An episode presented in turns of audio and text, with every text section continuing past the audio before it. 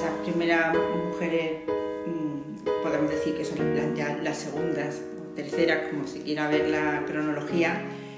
eh, pero son, son, son mujeres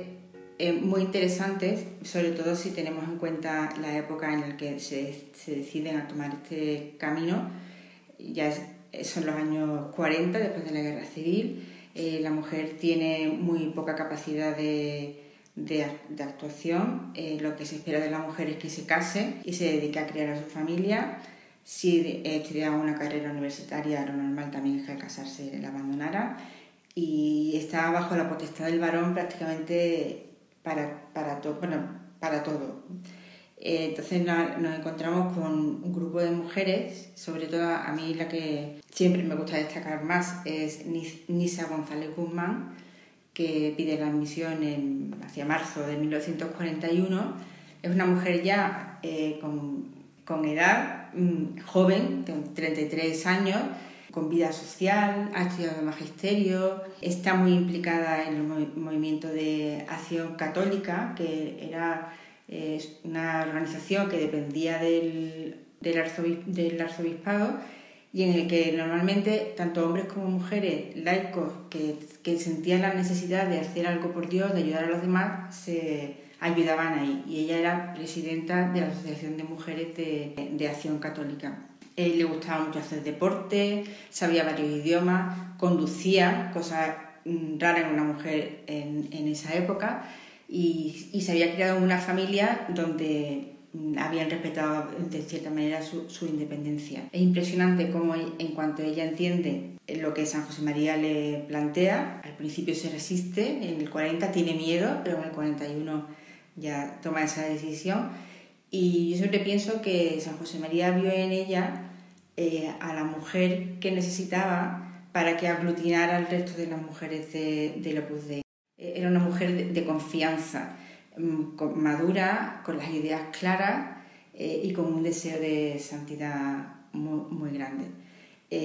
junto a ella había, los primeros años eran muy pocas, estaba eh, en Carnita Ortega. acude a un curso de, retiro que predica San José María y cuando oye todo eso y después de hablar con él, se da cuenta que, que el Opus Dei es una vocación, una llamada a la plenitud, no simplemente hacer cosas buenas por los demás, sino que es algo mucho más grande y, y entonces pues se dedica a eso con toda la energía de su vida. Era una mujer mm, muy optimista, eh, siempre tenía la capacidad de ver el lado bueno de las cosas, aunque mm, a veces eh, entre líneas se ve que lo, lo, lo, puede estar pasando mal. Muy entusiasta y también eh, es una de las mujeres en las que San José María deposita una confianza especial.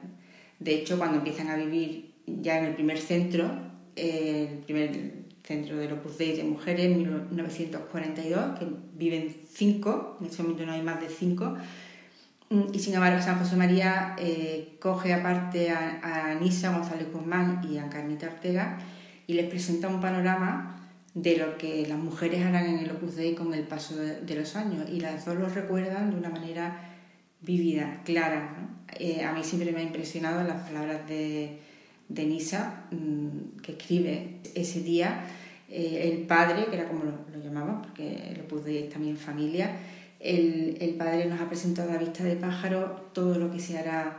lo que se, hará con el paso del tiempo. Es mm, impresionante. Eh, Encarnita, por su parte, cuando escribe, dice, desarrollaremos granjas de capacitación para campesinas, universidades, hospitales y lo más importante, nuestra postura personal, que es grandísimo. Y Nisa, decía, no tengo ninguna duda de que todo esto se hará, eh, pero yo no lo veré, porque decía, soy vieja, tenía 33 años, no era tan vieja, pero ella no tenía duda eh, de que esas palabras del fundador de Opus Dei se, se cumplirían, pero después de siglos. Y a veces es bonito pensar que que fruto de esa fidelidad de estas mujeres que se lanzaron a hacer el Opus Dei por todo el mundo, llegaron a verlo, porque Nisa, por ejemplo, murió en el 1998, eh, vio la beatificación de, de José María Escribá y ella misma en el 50 fue a empezar a Estados Unidos, en el 57 empezó en Canadá, estuvo muchos años ayudando Tierra, en el 98 el Opus Dei estaba ya difundido en los cinco continentes y todas esas actividades que, San José María les había dicho en el 42, cuando eran solo cinco personas, eran una, una realidad clara.